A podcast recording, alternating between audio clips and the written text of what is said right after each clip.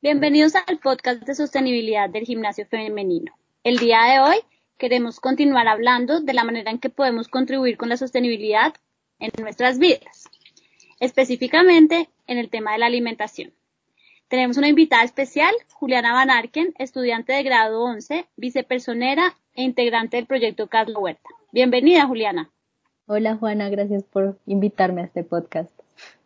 Bueno, para comenzar, cuéntanos, Juliana, ¿Qué es para ti una alimentación sostenible? Eh, para mí una alimentación sostenible va muy de la mano con el consumo sostenible responsable.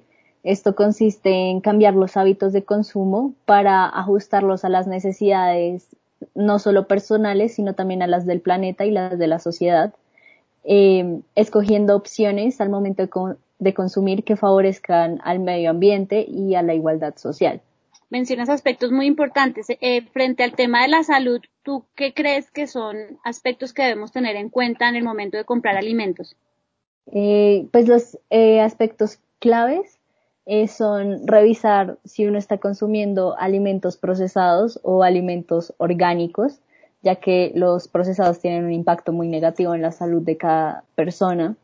revisar que los vegetales son provenientes de la no de la agroindustria, sino de los cultivos orgánicos de menor escala, y también comprender los beneficios de los diferentes alimentos que uno tiene como la opción para comprar y los que son mejores para la salud o para el bienestar de cada quien.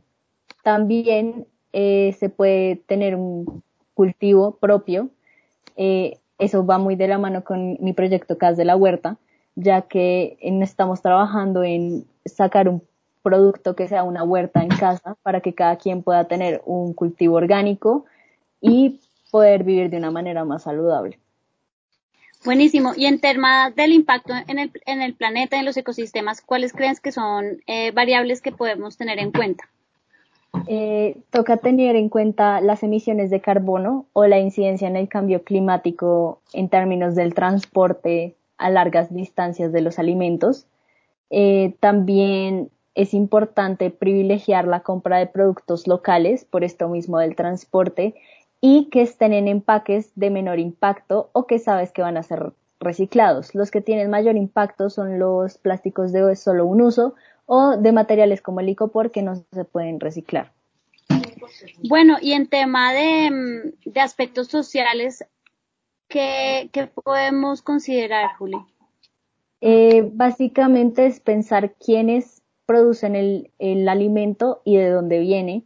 Entonces, eh, es tener en cuenta, digamos, las políticas de las empresas de la industria alimenticia para asegurarse que les pagan proporcionalmente a sus trabajos a los campesinos y agricultores. Y pues esto que acabo de mencionar se acoge mucho a los principios de la sostenibilidad y del comercio justo. Eh, también es importante fijarse en las buenas prácticas agrícolas y pues que no apoyar a la permanencia de las prácticas nocivas eh, para la naturaleza, que es como la sobreexplotación de animales y pues del terreno. Buenísimo todo esto que nos cuentas, Juliana. Bueno, para finalizar, recordemos que para ser parte del cambio tenemos que dejar de pensar que, que debemos cuidar la naturaleza como si fuera algo nosotros, los seres humanos, somos parte de la naturaleza y debemos alimentarnos de manera cada vez más responsable, pensando siempre, eh, como dice Juliana, en las implicaciones sociales, ecológicas y para la salud de lo que compramos y consumimos. Juli, una reflexión final para compartir. Eh, muy rápidamente, cuatro tips para que todos puedan tener un impacto. No se necesita mucho para generar un cambio. El primero es no compres nada envuelto en plásticos de un solo uso, como las bandejas de copor o el vinipel. El segundo es busca mercados orgánicos locales que pagan justamente a los campesinos, eso es el comercio justo. El tercero es nunca olvides llevar tu bolsa de tela porque el plástico tiene un impacto muy negativo en el medio ambiente. Y el último es no consumas alimentos procesados con alto contenido de azúcares porque también la salud humana y pues la de los ecosistemas ambas hacen parte de la sostenibilidad. Muchas gracias. Nos esperamos en nuestro próximo podcast de sostenibilidad.